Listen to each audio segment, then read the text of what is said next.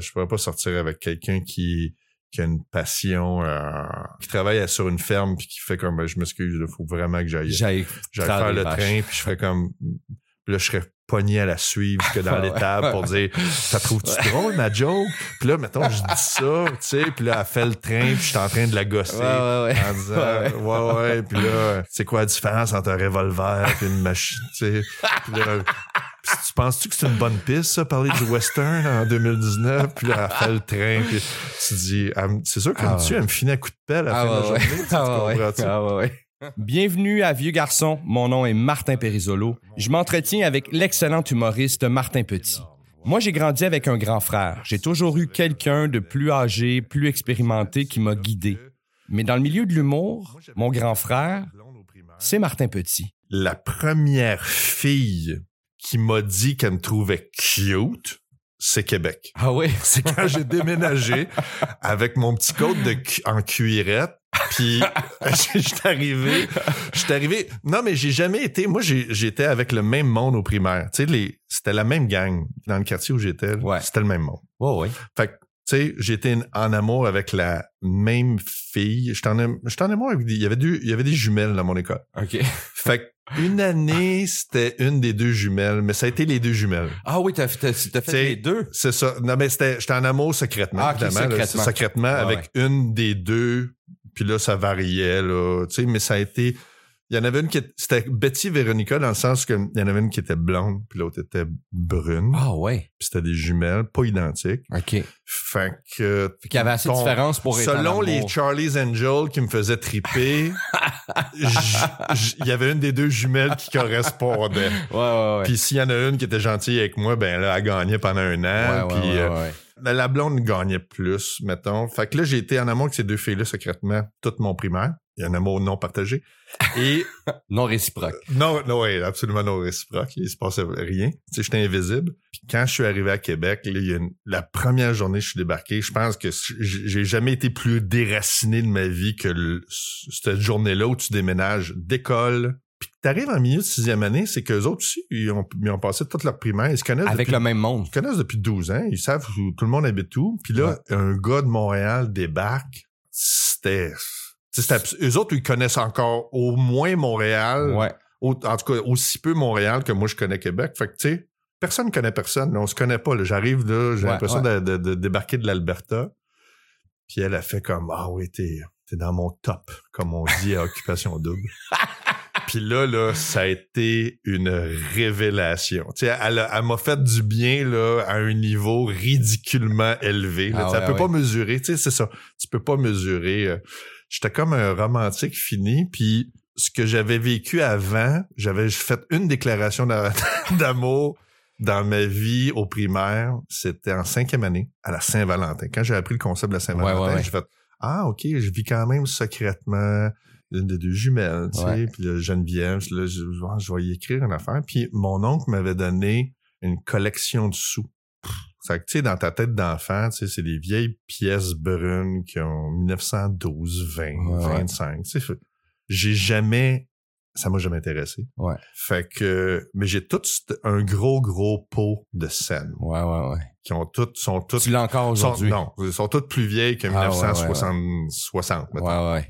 Fait que je suis- mais vieilli, là, c'est, tu sais, la moitié a passé à- en dessous d'un un train, là. Ouais, c'est ouais, pas, c'est pas défini, ça, ça, ça sparkle pas, là, non, tu sais, non, ça a l'air d'une... Tu les as pas mis dans le coke pour les faire shiner, là. Non, c'est ça. Fait que là, j'ai ça. Ça n'a pas de valeur pour moi, en tout cas. Puis là, mais je me dis, ça a une valeur, tu sais. Puis là, je savais pas comment mettre de la valeur à ma déclaration d'amour non signée. Ah, parce que c'était euh, anonyme. Incapable, incapable d'assumer. Ah ouais. Fait que j'étais pas capable de signer cette lettre d'amour-là. Fait que là, je, je me rappelle plus le contenu, mais en tout cas, j'ai j'ai fait cette activité-là tout seul. Je l'ai écrit. Je l'ai pas signé, trop gêné. J'étais ultra timide. Mais j'ai collé des scènes Sur la lettre. pour donner de la valeur puis quelque chose d'original Ouais. et beaucoup de pesanteur. Ouais, ouais. J'ai pris du, euh, du ruban puis là j'ai collé ça. Puis j'étais allé dropper ça à midi dans leur boîte à lettres. Ça a dû faire coq-clank quand j'ai droppé ça dans la boîte. Ça fait tang puis là je suis parti à courir.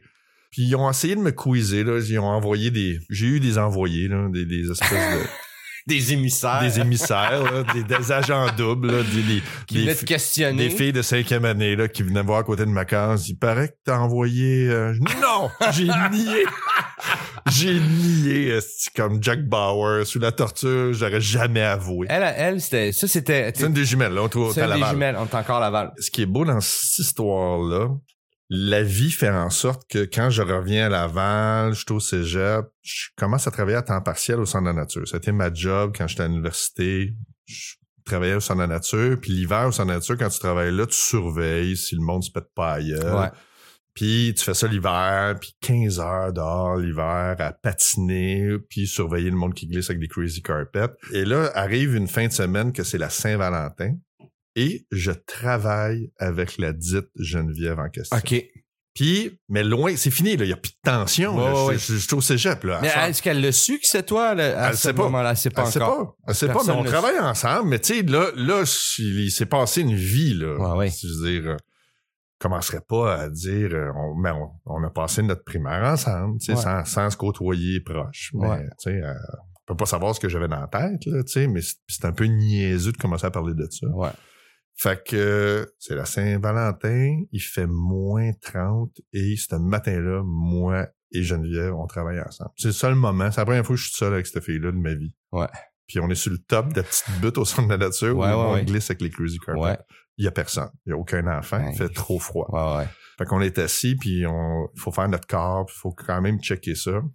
Puis là, on est écrasé dans les marches, le vent souffle, c'est blizzard, tu sais, comme en février. Puis elle me dit, euh, elle dit, hey, on est la Saint-Valentin aujourd'hui.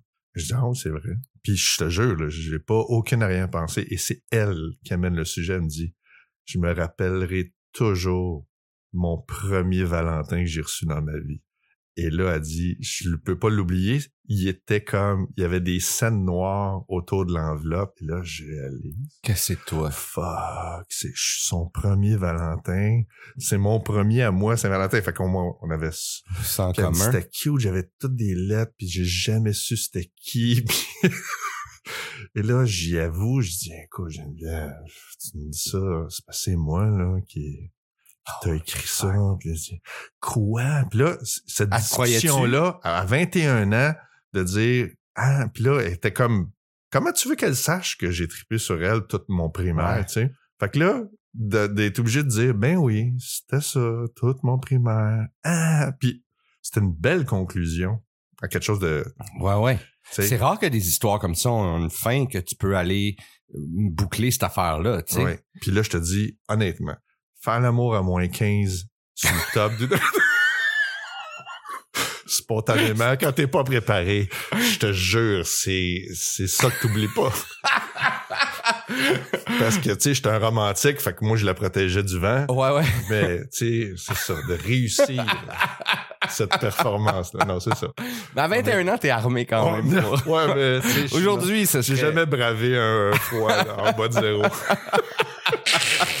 je sais pas. Fait les- un je sais pas comment, je sais pas comment les Inuits appellent ça quand ils. euh, Quand il fait froid comme ça. Tu sais, la Les- société Inou, c'est ça, a pas généré de Karma Sutra. Il y a pas de, tu sais, les, Ind- Oui, oui, les hindous ont, euh, ont inventé le Karma, Ouais, Sutra parce que probablement qu'il y avait, Il y a- tu, tu peux baiser Ouais, en ouais. Inde dehors, probablement 12 mois par année, Ouais, ouais. tout nu, Ouais. sans avoir de problème de- les température. Les Inuits, Inuits, euh, ont pas sur la glace créé des En fait, en fait, non, mais non, mais ils ont inventé Oui. le baiser du, tu sais, le, le baiser qu'on dit Esquimau, le du nez, là, tu sais. C'est, c'est leur Kamasutra, je veux dire. Il y a rien qui nécessite. Ouais. Ces gars, nous autres, là, Ça prend une sexualité très réprimée Oui, pour que ton oui. nez soit à ce point sensible pour remplacer ton clitoris Exact. ou ton pénis. tu veux pas enlever le c'est reste de ton linge. Tu sais, gars, ça se passe là, là. Gars, ça va être le nez qui va être. euh, J'ai accès à ça. Tu, tu veux dire qu'on est mariés? Oui. On est mariés à partir de maintenant. Je t'ai éternué d'en face.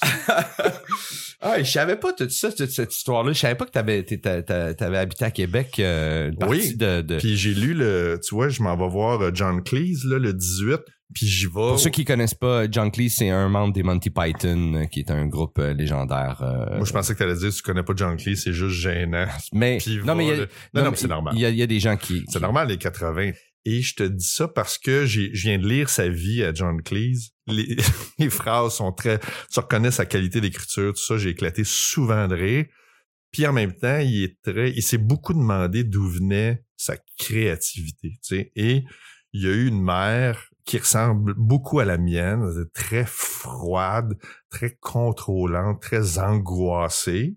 Puis il a étudié là-dessus, puis il a parlé à des, psychologues pour se rendre compte que ceux qui ont eu comme nous des mères un peu qui ont ce profil-là, ben ça aide à faire des des tempéraments artistiques et doubler à ça ceux qui ont énormément déménagé. Parce que quand tu déménages ou quand tu as des parents des fois atypiques, c'est qu'après ça, quand tu sors de chez vous, tu es obligé comme enfant de réconcilier les deux choses que tu vois. C'est-à-dire, tu sais, quand tu déménages, ben là, tu es obligé de réconcilier ce que tu vivais, qui était la seule façon de voir le monde, qui était ta rue, tes amis, tes, voisins, puis, leur personnalité.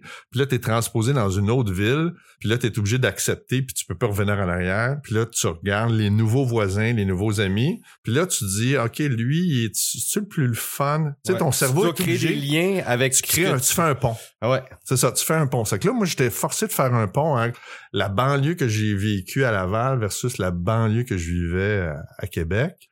Puis après ça, trois ans, pendant trois ans, réconcilier des changements d'école. Fait qu'à chaque fois que j'arrivais dans une nouvelle école, c'était la même affaire quatre fois, j'ai fait ça quatre fois en quatre ans. J'étais obligé de réconcilier ce que je venais d'apprendre. Ouais puis de, de revoir les personnalités dans une école, puis à savoir avec qui je vais me tenir, je vais-tu être dans la bonne gang, parce que tu connais les conséquences de pas être dans la bonne, puis de pas dans la mauvaise, puis là, c'est clean slate à chaque fois, c'est une page blanche. Tu, là, tu sais que tes décisions, puis les gens avec qui tu vas te tenir vont avoir une influence sur ton année scolaire. Ouais, ouais. Fait que là, j'ai fait ça quatre fois en ligne. Fait au niveau de la créativité, semble-t-il que ça stimule. C'est très stimulant parce que tu es toujours en mode d'observation. Fait que je pense que je suis devenu observateur des autres dans cette expérience-là, parce que ça a l'air niaiseux avec un recul quand tu regardes ça comme adulte, un déménagement d'école, mais quand tu es un enfant, c'est tout ton univers. C'est ta vie qui... Déménager d'école quand tu es un enfant, c'est aussi traumatisant, ou en tout cas, l'enjeu t'apparaît aussi gros que si demain matin, je le vivre en Syrie, puis l'année d'après à Pékin, puis l'année d'après en Mongolie. Tu dis, pour un enfant, tu es déconnecté, puis t'as aucun pouvoir de recul en arrière, d'aller visiter, puis... puis t'as pas d'auto, t'as pas... T'as même pas d'Internet, tu perds tes amis, tu recommences, t'en trouves des nouveaux, tu perds tous tes amis ta pastille est limitée. Là. Toutes ces insides que tu as fait, ta gang, c'est comme tu perds tous ces acquis-là, tu recommences. Fait que là, tu peux pas te revirer puis dire les derniers 4-5 ans que j'avais vécu au primaire, je pouvais pas me revirer avec un ami puis dire Hey, l'année passée, quand on a fait ça, puis on puis il y a deux ans, je suis le seul pogné avec mes souvenirs. Ouais. Fait que ça t'isole beaucoup. Mais t'as, mais t'as un frère un frère plus jeune? Quatre ans plus jeune. Fait que c'était, on était trop loin en écart d'âge pour, on savait qu'on vivait la même chose. On vivait les, mêmes, ces mêmes étapes-là, mais on les vivait pas au même moment de la même maturité, ouais, c'est ça. Puis il peut pas être un allié là, à l'école dans le sens où il est plus jeune. Je suis jamais dans la même école que lui. C'est ça, c'est ça. Jamais. Même chose. Moi aussi, mon frère était plus vieux, fait que lui, lui, pas lui, lui, il a pas déménagé d'école. Il est resté au primaire pendant quatre ans quand j'étais à Québec. Moi, je changeais d'école à chaque année. lui, il est resté au primaire. Ouais. Pas été facile, mais c'est pas le, c'est pas la même affaire. Fait que quand t'es, John Cleese a vécu la même chose. C'est drôle de lire une biographie d'humoriste puis de dire, oh, wow, ton pattern d'enfance ressemble terriblement au mien. Puis je commence à voir des faire des analogies entre des parcours d'humoristes. Tout le monde est différent, mais tu dis, ah, OK, il y a quand même des tangents, il y a quand même des liens. Les humoristes sont quand même résilients, sont tout résilients d'une situation qui est pas idéale. Les, hum, les, les artistes, en général, ce sont des gens résilients de quelque chose. Tu sais, tu, tu, ouais, tu réalises qu'il y a comme... Euh, c'est rare, mettons. C'est rare les, artistes qui n'ont pas à se recomposer d'une façon ou une autre dans leur vie. C'est ce qui rend intéressant, c'est ce qui rend que l'œuvre d'un artiste tu dis comment, tu sais, souvent la question que tu entends, comment ça devient ces idées-là, puis tout ça, comment ça, d'où c'est que ça part? Ouais, je suis obligé de dire que ça part toujours d'une situation qui est euh, problématique ou dure. Oui, mais l'être humain, c'est ça. Il n'y a jamais rien de facile pour aucun être humain. Mais chez les artistes, ça s'est ça s'est manifesté souvent, probablement à des moments clés dans le développement, dans Ouais. l'enfance. Puis après ça, cette, cette façon de réagir à n'importe quoi, là, maintenant, t'appartiens. Puis c'est c'est ça qui te détermine. Tu sais, un humoriste que je connais qui a vécu des, des, des traumatismes à ce point quand il était jeune, qui me disait, il dit, moi, de la façon que je m'expliquais la vie, c'est que j'étais le sujet d'une expérimentation extraterrestre et que tout le monde autour de moi, famille inclus, là, Était conscient. étaient des extraterrestres déguisés en être humain, puis toute ma vie était un test pour savoir comment j'allais réagir. Puis là, tu te dis, attends, maintenant, il y a, il y a ce petit gars-là qui s'en va à l'école avec ça dans la tête. Moi, je drop mes enfants tous les jours à l'école, puis ils s'en vont ils s'en vont à l'école, puis je peux pas croire que autour de mes enfants, il y a d'autres enfants qui, qui sont dans ce de minding-là. Ouais, ouais, ouais. C'est capoté. ouais. Je trouve ça bien fascinant. La première fois que je t'ai vu sur scène, c'était dans le mime euh, à Montmorency. Tu faisais Ouais. de l'improvisation avec Claude Legault, euh, Courtemanche, toute la gang du groupe euh, ouais. Bizarroïdes. Avec tout, Guy Lévesque, euh, tu sais, tout le monde. Ken Scott, Stéphane Roy, puis euh, Sophie Caron. Sophie Caron. J'ai revu des images, des vieilles images des Bizarroïdes, tu sais, puis t'as, t'as un casting, on dirait que ça adoucit, on dirait chez certains gars, puis je te pose cette question parce que moi aussi, j'étais un peu ça, les yeux un peu globuleux, j'étais grand, les bras un peu trop longs.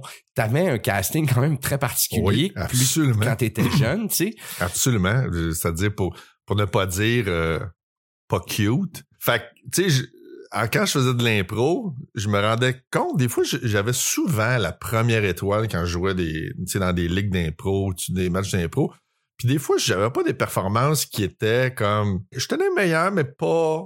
Tu sais, je trouvais que j'avais des camarades qui avaient fait euh, vraiment des, matchs, matchs. exceptionnels, puis on me donnait des fois la première étoile, puis je disais, OK, j'ai vraiment un casting qui me marque. Ouais. C'est-à-dire que les gens se rappellent de moi quand ils me voient. Puis quand j'étais dans un groupe d'humour, puis le monde se rappelait de mon nom, mais tu sais, pas des trois autres. Ouais, ouais. Fait que tu sais, je, tu sais, je mesure 6 pieds 4, j'ai un gros nez, euh, j'ai une face longue. Tu sais, j'ai un casting qui est vraiment fait pour ça. Puis le grand cave, je l'étais quand même au primaire, là, tu sais. Le grand épais, là, tu sais. Ouais, c'est ça, mais au secondaire, tout ça, fait que t'as fait, fait que déjà, Au secondaire, je faisais rire le monde. Fait que, puis Mais- les gars, puis j'allais dans des collèges de gars. Fait que être cute, ça, ça donne rien. Ça donne, rien. Ça m'a protégé d'être dans un collège de gars avec du recul. Tu sais, j'aurais aimé ça. Tu sais, je me disais, ah, ça, ça va l'air cool d'être avec des filles. Puis de... Non, sais-tu quoi? Le fait d'avec des juste des gars, ça faisait en sorte que de pas être cute, ben c- t'es pas d'un coin. Ouais. Ouais, t'es pas, pas, l'ennemi euh, à battre, t'es Tu te pas. fais pas dire à tous les six mois, euh, Euh, non, pas lui au party, euh, puis, puis de voir, puis de, de fait d'avoir pas Instagram, mettons dans ma vie quand moi j'étais au primaire, Ouais, ouais. au secondaire, ben j'étais pas en train de me comparer à mes chums qui, euh, tu sais les, tu sais quand même même que j'avais un ami qui revenait une fin de semaine là, puis qui disait ah ouais. Frenchie, une fille, fin de Ah semaine, puis là, tu sais, puis et plus, là. Ouais, ouais. Puis là, t'es là, ouais, non, pas moi. Moi, j'étais chez nous. Puis j'écoutais du, du Ronnie James Dio. tu sais, c'est pas... Mais je vivais quelque chose que tout le monde vivait, là, tu sais. Ouais. Mais maintenant, sur les réseaux sociaux, là, je comprends l'angoisse des Ouais. jeunes parce que Tu protèges tes enfants de ça? Absolument, mes enfants sont pas là-dessus, puis interdiction d'être là-dessus pour ce que ça peut générer comme comparaison, surtout au secondaire. C'est que moi, j'ai connu au secondaire, comme je t'ai dit, j'ai changé d'école. Fait que j'en ai vu des écoles. J'en ai vu du monde. J'ai vu une quantité incroyable de que j'étais tout le temps avec du monde différent. Puis à un moment donné, tu sais, j'arrive, en- je me rappelle, je m'arrive en secondaire 3 au collège Laval, puis tu sais, il y avait un gars, il- c'était un adulte. J'avais une prof de latin, il pognait les boules en classe. Ah, ben ouais. Il était sexué à ce point-là, puis elle rougissait, elle faisait... Ah. Tu sais, elle faisait pas j'ai dégraissé, Ouais, ouais, là. ouais, ouais. J'ai vu ça, j'ai vu un étudiant poigner une boule à une prof dans la vingtaine. Ça devait être la dernière prof de latin que le Québec a connue, là, parce qu'il y a plus, il y a plus de cours de latin. Personne voulait donner ça, fait que c'était bien la seule au Québec. Puis je me rappelle, elle avait une grande tunique, un peu peace, puis elle a fait « Oh, arrête ». Puis elle a continué d'expliquer sa déclinaison. Tabarouette. Puis là, j'étais comme, wow, ça, c'est, c'est, c'est beaucoup trop de sexualité dans ma vie de gars de secondaire Ouais, 3. ouais, J'ai- ouais. que je suis témoin, que je comprends rien de cette ouais. situation-là, là. Je Fait peux pas fait- croire que j'ai vécu ça, puis en, en ce jour, je peux pas croire que ça a eu lieu. Ben non. Mais je voyais des hommes, c'était un homme, ce gars-là. Fait que lui, s'il avait eu Instagram, les photos qu'il aurait mis de ses week-ends en secondaire 3, ça aurait été déstabilisant. Ouais. Si j'avais vraiment vu, en plus, les, les filles avec, j'aurais, je, je me serais senti, déjà je me sentais pas winner, je me serais senti, j'aurais été détruit par comparaison. Mais fait, C'est-à-dire, fait, fuck, lui, puis moi, tu sais, parce que après ça, tu deviens un adulte, puis après ça, tu deviens sécure de, de ouais, ouais. tu sais, après ça, tu sais que, ah, OK, euh, les filles ne les filles recherchent euh, pas nécessairement ce que tu penses que toi, ils, recherchent en secondaire 3. Oui, c'est ça. Quand t'as la face qu'on avait quand on était ado, parce que moi aussi, j'étais, un peu, j'étais pas fini de former quand j'étais adolescent. Il fallait que je sois drôle. Il fallait que je sois drôle si je voulais. euh, Ouais, euh, puis je pense que c'est ce que tu penses. En vieillissant, tu te rends compte que personne se trouve beau. Moi qui pensais qu'il était le seul vilain petit canard ah oui. de, de Ouais. tu réalises que, ah, OK, tout le monde est un vilain petit canard. À, à ses yeux. Puis les filles en particulier, parce que pendant que moi, je, je fantasmais sur Wonder Woman à TV, mais les filles, eux autres, regardaient des magazines de filles. Eux autres, avaient- les filles ont eu Instagram avant qu'Instagram Ouais, ouais, exact. Eux autres, là, ils ont été pognés rapidement. Là. En fait, tu sais, ils, en sont ce pas- moment, on vit ce sont- qu'eux vivaient. Exactement. C'est que- mais c'est ça. Probablement que les, les gars qui se comparent à Jay du Temple puis qui se disent ah je suis pas aussi cool que lui Ouais, puis qui regardent les gars d'occupation double puis qui se trouvent pas cotes parce que c'est vrai qu'en ce moment les gars se regardent les abdos en secondaire 1 là. Ouais, ouais, ouais. Ce que ce qui n'existait pas ça existait pas avant. vraiment Mais ça existait pas pour les gars. pour les gars ça existait pas mais les filles le vivaient avec des magazines Les filles le passaient vivaient. le temps. Les- les il y avait des magazines de filles partout où t'allais. Ouais. Il y avait des magazines de filles. Fait que les filles se comparaient puis ils se trouvaient toutes laides comparées à les 4-5 top modèles de l'époque. Fait que, tu sais, je dire, je sais pas si t'as bien rencontré des filles qui étaient comme exemple de, exemple de complexe physique, mais dans la vingtaine, ouf, c'est- tu demandes à une fille, tu demandes à une fille quels sont tes complexes, ça c'est pas long là. Ouais, ouais. Et le- leur top, ils vont, vont- ils vont Ouais, te faire un top 5 facile, puis euh, un verre dans le nez, ça va se rendre jusqu'à 10 là, puis ça va finir en pleurant. Puis, puis, puis- comme gars, on est souvent en train de dire ben non, à tout, Non, à tout oui, ce qu'ils vont nommer, qu'ils vont dire, ben on non. est au ben non, ben non, ben non, ben non, ben non. Ouais. Puis à l'inverse, ben ça marche aussi à l'inverse. Ouais. Tu sais, mon gros nez, il est beau pour certaines personnes. Ouais, ça ouais. a pris du temps avant de le comprendre. Ouais. Mais il est beau. Il y a du monde qui a des gros nez, trouve que ça leur donne du caractère. Ouais. Puis ils aiment pas les petits nez. Puis- mais Fait que, qu'est-ce que tu veux que je te dise? Ouais, ouais, ouais. Qu'est-ce que tu veux que je te dise? ouais, ouais. Fait que moi, vivre la vie adulte, là, vraiment, vivre la vie. C'est, c'est une, la, la période où tout ça s'est calmé, c'est enfin la vie adulte. Là, j'ai fait, OK, là, c'est calme. Là, Ouais. ça arrête d'être une catastrophe à chaque jour. Puis pourtant, c'était pas calme parce que tu as commencé ta vie adulte, tu as commencé jeune dans le métier, vous avez formé le groupe Les Bizarroïdes, vous avez t'as fait de la tournée à travers Ouais. tu es allé en Europe des longues périodes, vous avez travaillé Beaucoup longtemps de, en Europe. ouais, un peu gypsy. hein. On, a Ouais. été, on a été très gypsy. On a été un, un groupe d'humour assez atypique. Tu fais comment pour rencontrer des filles, tu fais comment tu... Ben, c'était, était- à un moment donné, on était, on était à Stuttgart, puis il y avait, c'était fascinant, cette ville-là. C'est la ville la plus bisexuelle que j'ai jamais vue de ma vie, tu sais. On en parle beaucoup de la bisexualité en ce moment. Mais je peux te le dire qu'en 95, là, Là-bas, c'était, c'était comme une vue de l'esprit dans le monde dans lequel je vivais en 95. Être bisexuel, c'est un concept que tu comprends. Le mot, t'as pas besoin de chercher à la, la compréhension. Mais quand tu quand arrives dans un théâtre où tout le monde est bisexuel, c'est vraiment, c'était vraiment intéressant ce que ça. Parce que là, je me fais ami avec un, un gars qui était DJ, puis je trépais sa musique techno à l'époque, puis c'était la, c'était en Allemagne qui avait la meilleure la base, musique ouais. techno, tu sais. Fait que là, il dit, ah, je suis DJ, genre, cool. Là, après, on faisait des choix tous les soirs après le show. Je m'en vais chez eux, ils spinent la musique, tout ça. Je reste chez eux pendant deux heures et demie. Je reviens le lendemain. Belle soirée chez euh, Jorging. Ouais, Puis ouais. euh, c'était super. Puis tout le monde, ouais. Puis là, moi, on regarde weird. Genre, tu sors-tu avec Jorging? Je dis, mais non, j'étais chez eux. Ah j'ai ouais. écouté des... euh, j'ai écouté de la musique techno. Ah, OK. Quoi, Jorging est gay? ouais, non, mais il, ouais, il sortait avec le technicien de son, là, mais il m'a dit qu'il sortait avec le, son ex, c'était la waitress. Ah, ben oui, aussi.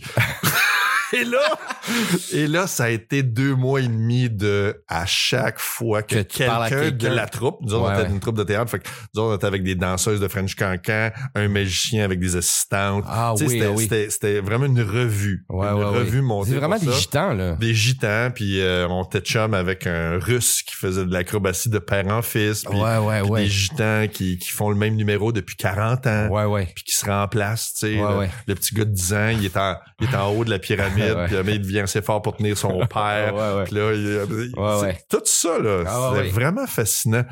Puis évidemment, ben c'est ça. Quand tu arrives dans ce contexte-là, si tu arrives dans ce contexte-là célibataire, ben là, c'est c'est les- Puis des relations de gitans, puis tu sais que ça a une durée limitée. Puis tu sais que ça, ouais, ouais, ça va être ça. Puis c'est tout du monde qui se sépare après. Ouais, puis, ouais, euh, ouais. Un peu comme un Mais plateau. tu le sais, tu le sais, t'es- t'es- t'es- t'arrives Cette t'arrivais là. Mais Ouais, ouais. là avec cette conscience-là déjà? Tout le monde arrive là avec cette conscience-là. C'est ça que je me suis rendu compte. Ah ouais. Ceux qui vivent là-dedans, là, Ah ouais, ouais. tu sais, des, ouais, tu t'arrives là-dedans puis tu dis, Hey, écoute, on a deux mois et demi. Fait que t'arrives là-dedans, tu te dis, ah, ok, c'est. OK, avec qui je vais avoir du fun pendant deux mois et demi? Ouais, c'est ça que tout le monde, tout le monde est dans ce minding-là parce que Tu dois pas commencer à... tu t'en vas dans l'espace. T'écris pas, tu colles pas des sous sur une lettre, là, tu sais, je veux non, dire. tu t'en vas dans l'espace. là. Ouais, c'est tu ça. t'en vas dans l'espace d'un vaisseau puis tu sais pas, euh, Ouais. tu sais pas quand tu vas revenir si la planète va encore exister. Ouais, ouais. Fait que c'est euh, comme- bon, ce qui se passe dans le vaisseau. Puis qu'il y y a pas de fluff là, y a pas, c'est pas mal plus direct au punch, là, tu sais. Ouais, je pense pas que ça, ouais, ça niaise pas tant que Ouais, ça. ouais, ouais, tu sais, c'est, ça, c'est une drôle de, t'es plus, t'es pas chez vous, là. T'es pas, euh, puis y a personne de chez eux. Puis ce que j'ai rencontré, mettons, j'ai un Belge avec qui je me suis fait ami, puis là, lui, mettons, sa blonde, tu sais, lui, il faisait son numéro de cirque, puis il s'était fait une blonde, fait que la blonde est devenue son assistante. Fait que là, ça faisait comme sept ans que, ben, il l'avait incorporé dans son numéro. Fait que maintenant, son numéro, il était deux. Ouais. C'était de même que tu pouvais survivre à cette vie-là. Ouais. On, ça avait, euh, c'était vraiment un autre monde. Puis on était, on a eu un meeting parce que c'était, c'était ça, c'était le- soit on bascule puis on devient ces gens-là, ces gitans-là. Oui, c'est ça. Puis ça devient ça ma vie. Puis je pense que pour des raisons, des raisons de, c'est pas de même que je veux vivre ma vie. Vous avez Euh, décidé de, de, j'ai pas le goût, non, c'est ça, j'ai pas le goût de, de, de me promener dans, dans mes d'avoir toute d'avoir ma d'avoir vie. une d'avoir une blonde puis qu'on accouche en Ukraine puis Ouais, ouais. qu'on élève euh, des enfants à moitié en Grèce puis là tu, Ouais, ouais, juste- cette vie de bohème là, là Non, tu, peux, tu peux la vivre un bout. ça marche à 20 C'est une belle expérience. mais tu sais j'ai je suis très heureux de ma vie de banlieue à Laval Mais justement, je m'ennuie pas de ça mais pas du tout tu sais, j'ai j'ai la chance de connaître ta conjointe, vous travaillez ensemble, t'as t'as une famille, tu sais. J'ai la misère à, à t'imaginer sans famille, tu sais. Est-ce que Ouais, mais c'est c'est très insécurisant, mais je pense que je pense que ça fitait avec ma vingtaine puis où moi j'étais pas du tout prête à Ah, avoir oui, une famille. Moi, il a fallu que je fasse une transition à 30 ans.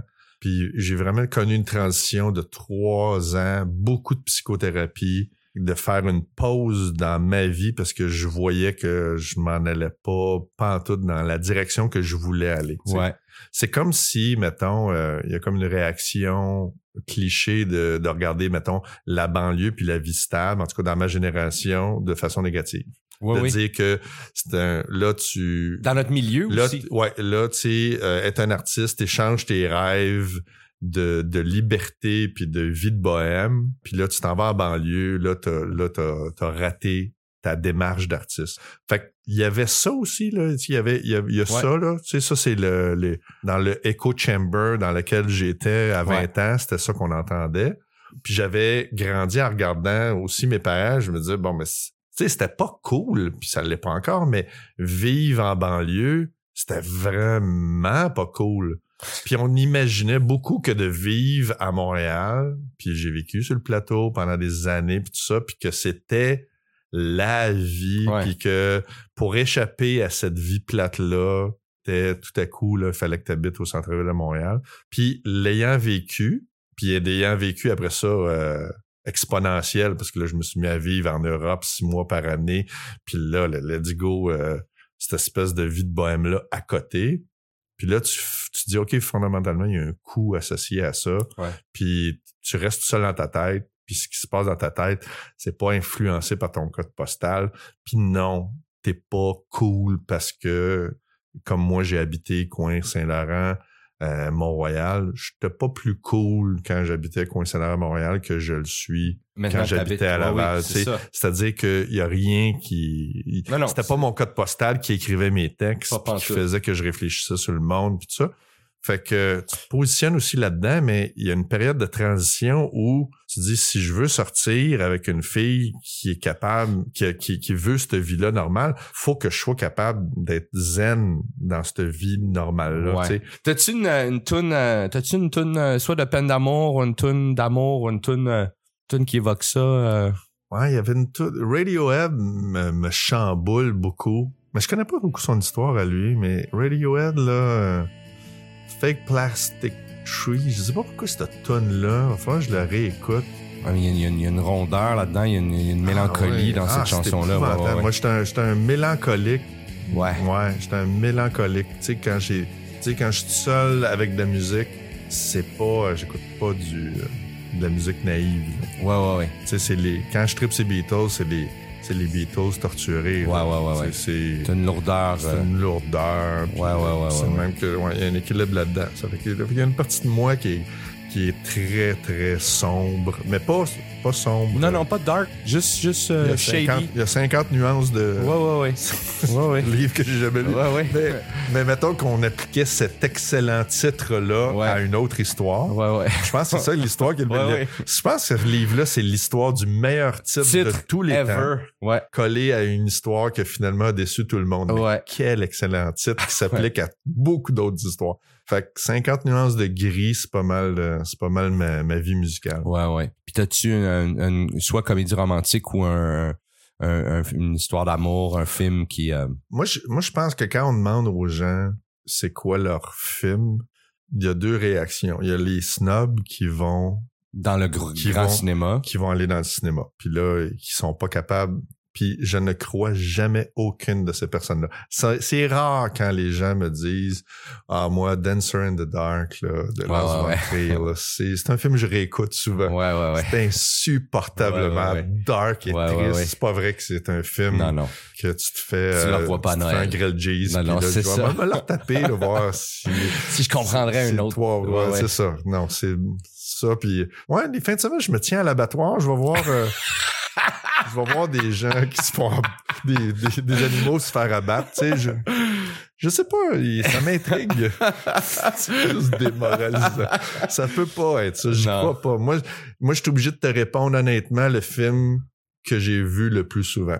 Tu sais, je peux pas dire que c'est, c'est Forrest Gump que j'ai vu le plus Ah souvent ouais. dans ma vie. Fait que si je l'ai vu le plus souvent dans ma vie, je suis obligé de répondre ça. Ouais, ouais. Depuis Forrest Gump, il y en a plein qui m'ont marqué, mais c'est encore celui que j'ai vu Ouais. Le plus souvent. Je trouve. Tu sais, puis c'est, pas celui que je trouve le meilleur. là. Non, non, non, non. Mais c'est... Ouais, celui ouais. que j'ai vu. Donc, si c'est celui que j'ai eu du plaisir à regarder le Ouais, plus souvent. Vieux garçon est produit et réalisé par Charles Thompson-Leduc. Je remercie mon invité, Martin Petit. Les liens intéressants se retrouvent dans la description. Allez voir son spectacle, il est excellent. Si vous avez aimé cet épisode, eh bien, partagez, écoutez-en d'autres, euh, faites du bruit.